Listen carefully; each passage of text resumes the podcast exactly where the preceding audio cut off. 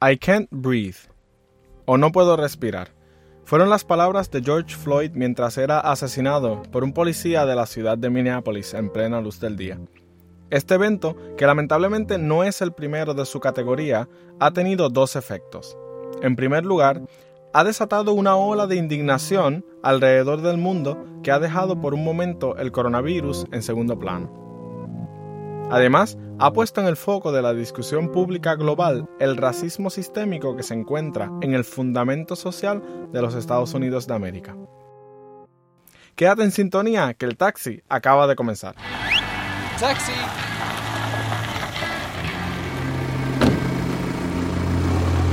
Bienvenidos al Taxi de Democracia Abierta, la sección en español y en portugués de Open Democracy un espacio de análisis político y social donde buscamos promover el pensamiento libre en el mundo. Yo soy Daniel y vamos a comenzar nuestro viaje hoy en el taxi. Hemos escuchado mucho en estos días frases como Black Lives Matter y hemos visto contundentes imágenes de las manifestaciones en contra del racismo y de la brutalidad policíaca.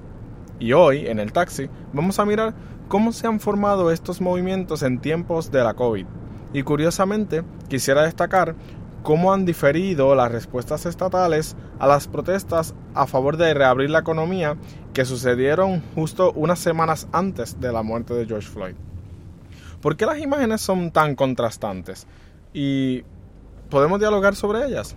Además, vamos a aclarar un poco este concepto del white privilege o del privilegio blanco. ¿Quién vive una vida de privilegios y quién no? De ahí vamos a hablar un poco del racismo sistémico que se está denunciando en las protestas y hablaremos brevemente de cómo se ve toda esta situación a nivel internacional. Frente a la crisis del coronavirus, ha habido varias instancias de protestas y manifestaciones públicas de diferentes tipos. Por ejemplo, las primeras protestas estuvieron relacionadas con las acciones gubernamentales para prevenir el contagio. Eh, muchos manifestantes decían que las respuestas estatales para detener el contagio estaban siendo insuficientes, mientras, mientras miraban los esfuerzos de otros países europeos y salieron a la calle a reclamar medidas más restrictivas. Cuando se empezaron a vivir, ahora bien, los, los efectos económicos de las medidas de, cierre para parar el contagio masivo, comenzaron a salir manifestantes a las calles a reclamar que se abriera nuevamente la economía. Y un evento importante, que es curioso destacar, fueron las manifestaciones en el Capitolio en Michigan, donde había personas con armas de fuego de alto calibre gritando en la cara de los policías y ocupando los edificios como el Capitolio del Estado reclamando que se abriera la economía. Ahora, luego de ver esas escenas en días recientes, las protestas en contra del racismo y la vindicación de la ejecución de George Floyd presentaron escenas diferentes en donde se dispararon armas menos letales y gases lacrimógenos contra manifestantes pacíficos en diferentes ciudades de los Estados Unidos, inclusive en la capital federal, en Washington, D.C., donde donde básicamente desalojaron toda una plaza llena de manifestantes pacíficos para que el presidente Trump pudiera tomarse una foto levantando una Biblia frente a una iglesia. Además, vimos escenas de comercios siendo saqueados y edificios siendo quemados. Entre estos está la imagen de la estación de la policía de Minneapolis, de donde era el policía que mató a George Floyd, que fue eh, incendiada. ¿Y cómo se pueden explicar las diferencias entre los manifestantes con rifles gritando en la cara de la policía dentro del Capitolio mientras se pasean por las galerías del hemiciclo legislativo con estas armas de gran calibre delante de los legisladores? Yo me pregunto, si estas personas hubieran estado allí no protestando por las por la reapertura de la economía, sino protestando por eh, con, en vez de con armas largas de, de, alto calibre, hubieran estado con pancartas y con, y con letreros que dijeran Black Lives Matter, ¿hubiera habido la misma respuesta por parte de la policía? Por parte de las autoridades policiales. Ya pueden ver un poco por dónde voy, ¿no? Lo que pudiera parecer es que uno se estaba manifestando para perpetuar un privilegio blanco de, visto en la forma en que se estaba reclamando que se abriera la economía, donde la economía representa un poder de las clases privilegiadas y las consecuencias que tendría abrir la economía, que son consecuencias de salud pública, no necesariamente serían pagadas por las personas que están pidiendo que se abra la economía, porque tienen acceso a, seguros médicos, tienen acceso a facilidades médicas de calidad, y de esto hablaremos un poquito más adelante. En el otro caso, eh, las protestas contra la desigualdad racial y, protestas con, bajo el lema de Black Lives Matter presentan una antítesis directa a las protestas que acabo de mencionar, en pro de la apertura de la economía. Y ya luego hablaremos un poco más sobre esto. Ahora, el problema de la pandemia no se va con todo esto de las manifestaciones, por lo que esto podría presentar un riesgo de contagio para las personas que están allí manifestándose y pudiera poner en, peligro las medidas que se están tomando de control para disminuir el riesgo de propagación. Sin embargo, los, muchos manifestantes están conscientes del riesgo, pero están dispuestos a asumirlo porque han dicho que sobrevivir el brote del coronavirus no significa nada si la realidad a la cual están sobreviviendo es una de injusticia, racismo y desigualdad.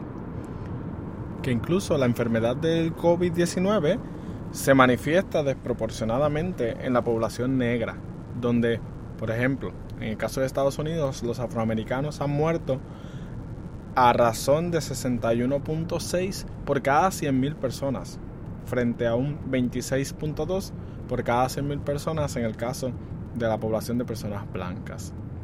Estos datos son del Laboratorio de Investigación Independiente APM y The Guardian. Ellos también establecen que 20.000 personas o uno de cada 2.000 personas negras en el país ha muerto de la pandemia.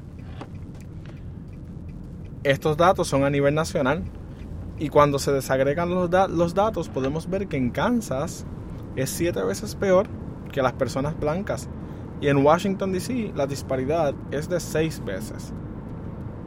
Y estas manifestaciones, debido al contexto económico, político, social, a nivel global que se está viviendo, han hecho eco a nivel en todo el mundo. En el Reino Unido, en Francia, en Australia y en Chile, como en otras partes del mundo, se está reclamando que se acabe la brutalidad policíaca y la discriminación racial y que se haga justicia a la muerte de George Floyd y a todos los que han muerto antes. Ahora bien, cuando estamos hablando de racismo sistémico, ¿a qué, ¿a qué nos referimos? Este término se lanza de atrás hacia adelante y en ocasiones pierde un poco de sentido. El racismo sistémico es la institucionalización del discrimen por el color de piel, en el cual dependiendo de tu color de piel, ya el sistema tiene un camino diferente para ti o tiene unas condiciones, unas circunstancias diferentes para ti. las instituciones te ven de manera diferente y la sociedad te trata de manera diferente. Y aquí podemos ir a manifestaciones muy sutiles como ciertos comentarios racistas que se hacen en cuanto al color y a la forma del cabello, que todos los hemos escuchado, hasta manifestaciones mucho más visibles e impactantes como lo son los casos de brutalidad policíaca, que son particularmente agresivos contra gente negra. Un artículo publicado en la revista Time narra los orígenes del racismo sistémico en los Estados Unidos, donde ubica la institución de la esclavitud como una base para el desarrollo de instituciones fundamentalmente racistas.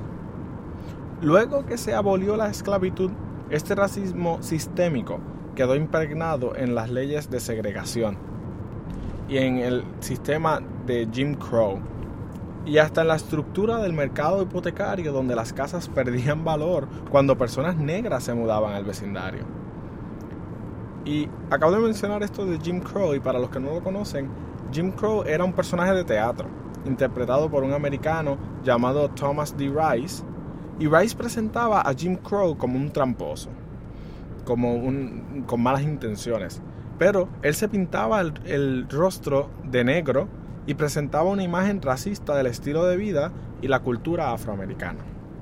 Este personaje se convirtió en la imagen del estilo de vida de segregación que se vivió en los Estados Unidos desde 1877 hasta 1960. Algunos piensan que Rice creó este personaje en un encuentro que tuvo en algún momento con un esclavo negro mientras viajaba por el sur de los Estados Unidos. La época de la segregación que acabo de mencionar imponía estrictas normas de cómo se relacionaban los negros y los blancos. Esto catalogó a los negros como ciudadanos de segunda clase y se justificaba con una doctrina del Tribunal Supremo de los Estados Unidos que se llamaba Separate but equal. O sea, separados pero iguales. Y la forma, una de las formas más notorias de segregación eran que había facilidades separadas, particulares para los blancos y separadas de aquellas indicadas para personas negras. Pero no se limitaba a eso, sino que tocaba todos los aspectos de la vida. Mm, era, había escuelas para personas blancas, escuelas para personas negras. Eh, no se permitía, en algunos estados no se permitía que una persona blanca fuera en el mismo barco con una persona negra para recrearse, para hacer kayak o para usar canoas o algo así. Cuando se encontraban en una intersección, dos, dos coches, dos vehículos, el, el, el blanco tenía el derecho al paso antes que el negro. Los autobuses, los negros se sentaban atrás un negro no le podía estrechar la mano a un blanco para saludarle porque era una falta de respeto y todas estas cosas eran el contexto restrictivo que se vivía en aquel entonces. Todo esto creó vecindarios, zonas exclusivas para personas blancas en donde la gente negra pues eran excluidas y donde vivían las personas negras, donde se tenían que mudar y donde tenían que vivir, esas comunidades eran menos financiadas y la infraestructura era muy descuidada. Esto creaba condiciones subóptimas, carencia de recursos y recursos tan básicos como, por ejemplo, alternativas saludables para, para la nutrición de los niños y de las personas.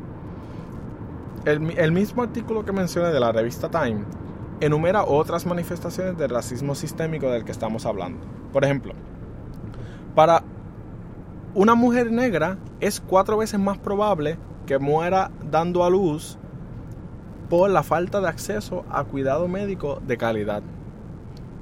O sea, algo tan básico como dar a luz te pone en cuatro, cuatro veces más en riesgo de morir que eh, una mujer blanca. Para los niños negros es mucho más probable ir a escuelas de peor calidad y falta de recursos por las zonas donde viven, por los recursos que se le asignan a esas escuelas, los votantes negros enfrentan muchas más dificultades a la hora de ejercer sus derechos democráticos y participar de los procesos políticos, sea votar, manifestarse, correr para puestos políticos, todas estas cosas. También se ha probado que los huracanes afectan las comunidades negras desproporcionadamente por la precariedad y la ubicación de sus viviendas y los recursos que hay para mantenerla. Y un poco de cuando se habla de este racismo sistémico que vivimos y que se vive y de una forma u otra todos tenemos en nuestra, en nuestra forma de ver la vida, en nuestros prejuicios, en nuestra forma de pensar, es, por ejemplo, una persona que cruza la calle para evitar caminar junto a un grupo de jóvenes negros. ¿Por qué no? por, qué? Porque tenemos esta idea preconcebida de que ahí puede haber, puede estar pasando algo ilegítimo una persona llama al 911 para reportar la presencia de una persona de color que se está comportando legalmente. Son cosas, son eventos en los cuales nuestro prejuicio nos puede llevar a pensar que están sucediendo cosas que no, que no están sucediendo. Y solamente porque juzgamos a la persona por el color de su piel y no por sus acciones o, porque, o por lo que conozcamos de esa persona. Un policía puede disparar a una persona de color desarmada. ¿Por qué? Temía de su vida. Eh, un jurado puede encontrar a una persona de color, de color culpable de un crimen a pesar de escasas o falsas pruebas.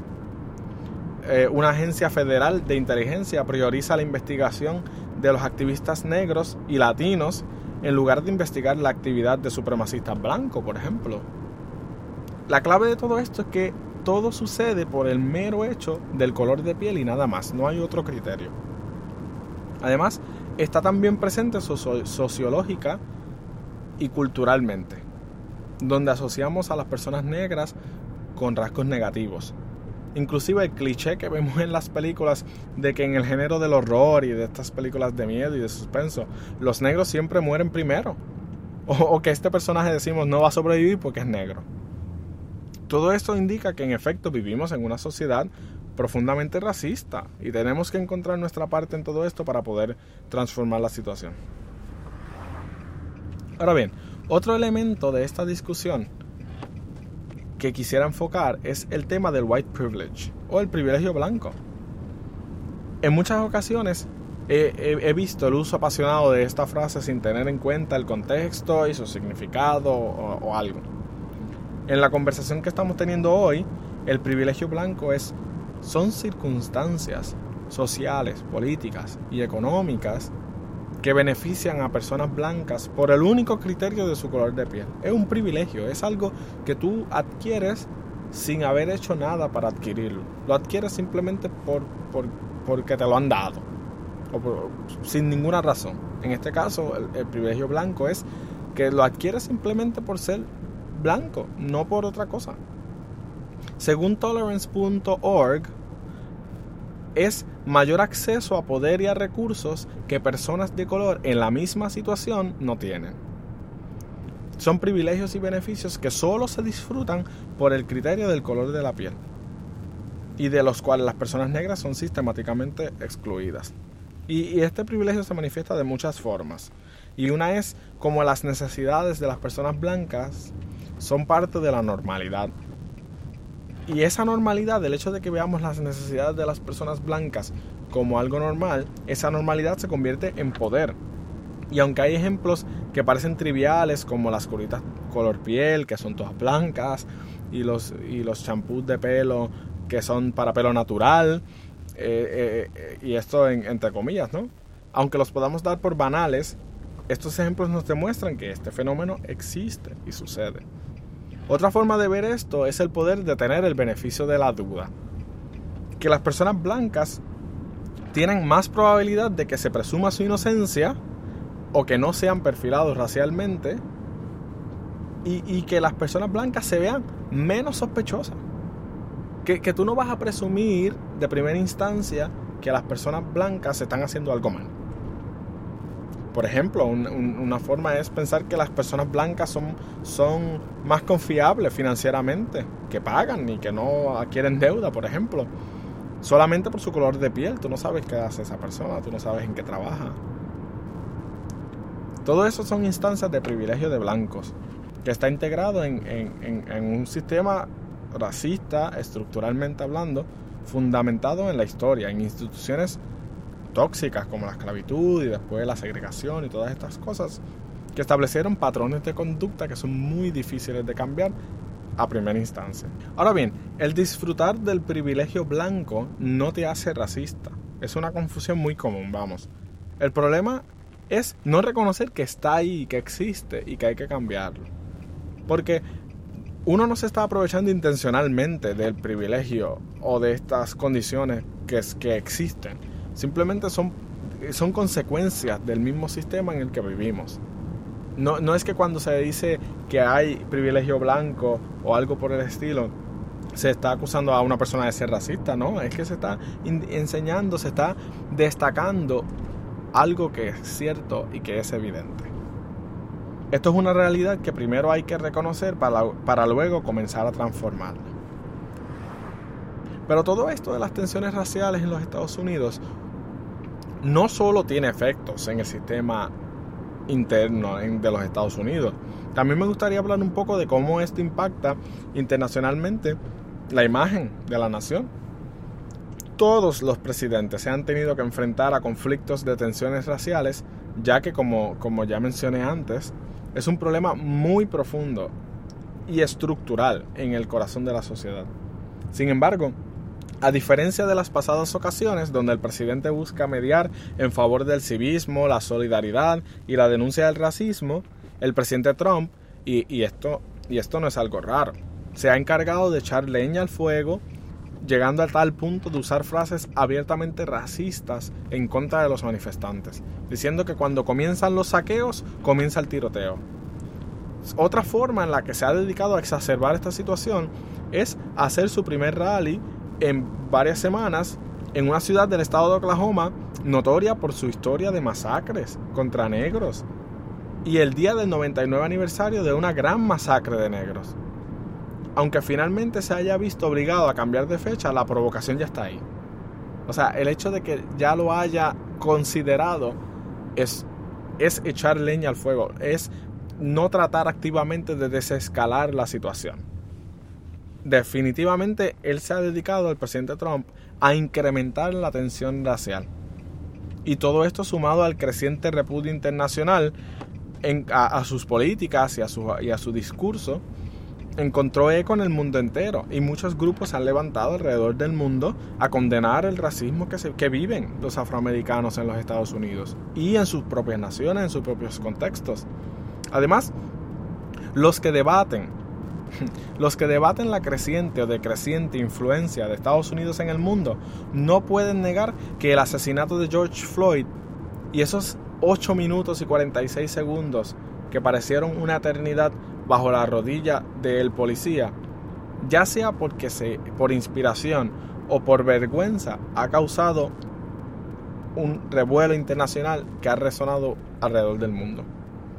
Esto no es solo Estados Unidos, sino que el tema de Black Lives Matter, que se popularizó como respuesta en el 2013 a un asesinato de un hombre negro desarmado por parte de la policía, ha resonado en Siria, en Bélgica, en México y en Brasil, a la vez que en muchos otros lugares que reclaman justicia y que se acabe ya la brutalidad policíaca. Incluso, la alta comisionada de derechos humanos de la ONU, Michelle Bachelet, ha condenado el asesinato de George Floyd y ha instado a que Estados Unidos atienda estos incidentes perpetrados por la policía y asegure que se haga justicia y se tomen medidas para prevenir que estas situaciones vuelvan a suceder. Ahora, aunque estas palabras definitivamente en la administración de Donald Trump caerán en oídos sordos.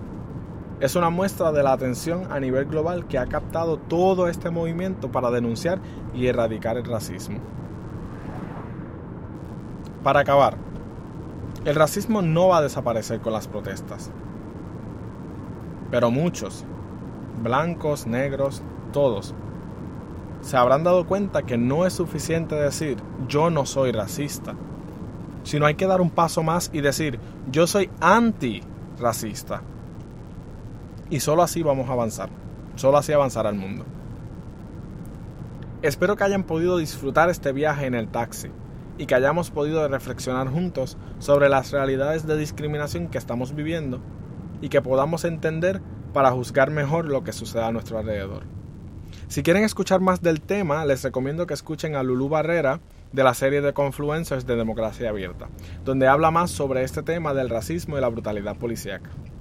Puedes encontrar toda la programación de Democracia Abierta en nuestras redes sociales. Les agradezco mucho su sintonía y busquen todos nuestros episodios del podcast a través de las redes sociales y a través de anchor.fm, Spotify y tu plataforma favorita de podcast. Gracias por viajar con nosotros en el taxi de Democracia Abierta. Síguenos en Facebook, Twitter, Instagram y YouTube. ¿Cuál será el próximo destino del taxi en Democracia Abierta? No te pierdas el próximo episodio.